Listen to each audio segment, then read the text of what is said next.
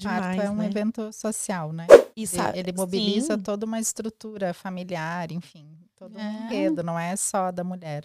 E o acompanhante, quando ele realmente se apropria ao longo da gestação, sabe? Se aproxima também da mulher, dos desejos dela, traz os seus medos à tona, pode expressar isso de uma forma, né, segura, assim, e também que a gente vai tentando fazer com que isso aconteça, inclusive, porque faz bastante diferença, às vezes, colocar um medo para fora, partilhar ele antes de realmente chegar esse parto. Né? Existem alguns atendimentos assim que a gente sabe que são divisores de água. Né? É. Se não tivesse conversado sobre aquilo, não teriam a condição de estar da forma que puderam estar no dia do, do nascimento. Né? E tem parto. um ponto bem importante que é a mulher também liberar isso para o homem. É. Ah, Porque, é, assim, permitir que ele viva aquilo, É. que ele, tipo, é, é, assim, é uma segurança, é uma troca, né? sim. Eu te dou uma segurança e você me devolve. Então, é o olhar, A é aquilo. soma.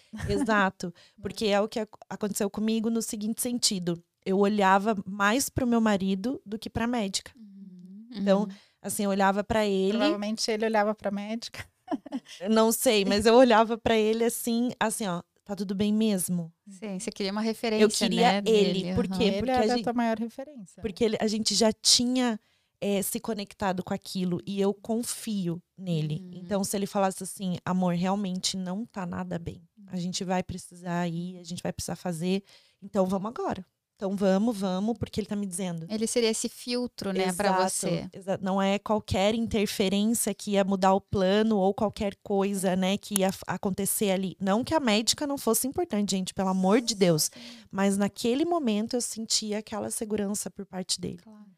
Então ele conduziu o parto. É. Ah, Tanto que a médica falou, queria ele como na minha equipe, como meu dolo. Porque. É, é que ele, ele talvez, não sei se foi exatamente isso, mas ele trazia, né, ele traduzia a linguagem da médica para você, né, na tua, na comunicação entre vocês dois, Sim. né? E aí, ele já estava ele já tava em contato ali Isso. o tempo todo. Quando É. eu acessava ele, ele já tinha informação aqui de que estava bem. Exato, Mas aí é. ele me transmitia isso. Então, no olhar, eu sabia.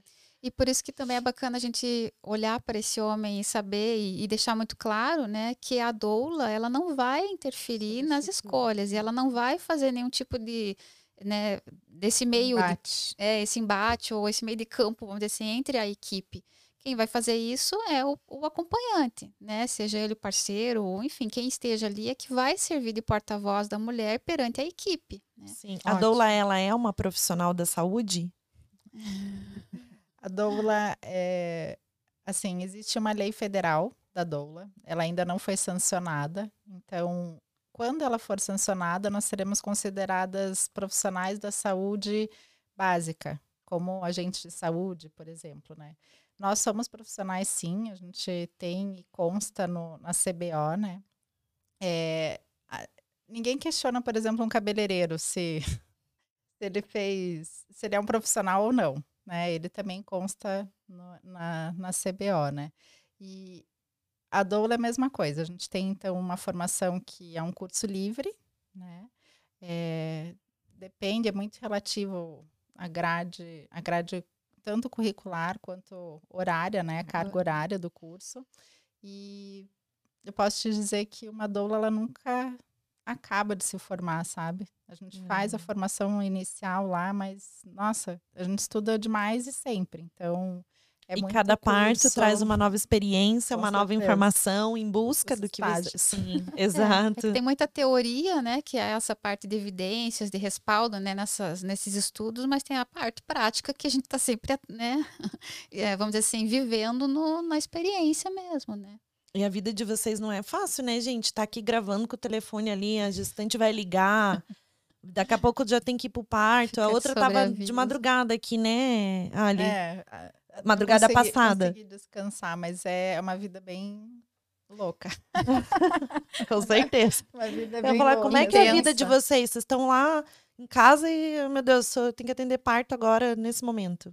Quando a gente fala também da nossa parceria, né, de sermos backup uma da outra, entra muito é, desse componente que é tão do nosso trabalho, né, que é a nossa disponibilidade. Alguém tem que ir, né, gente? Plantões. É.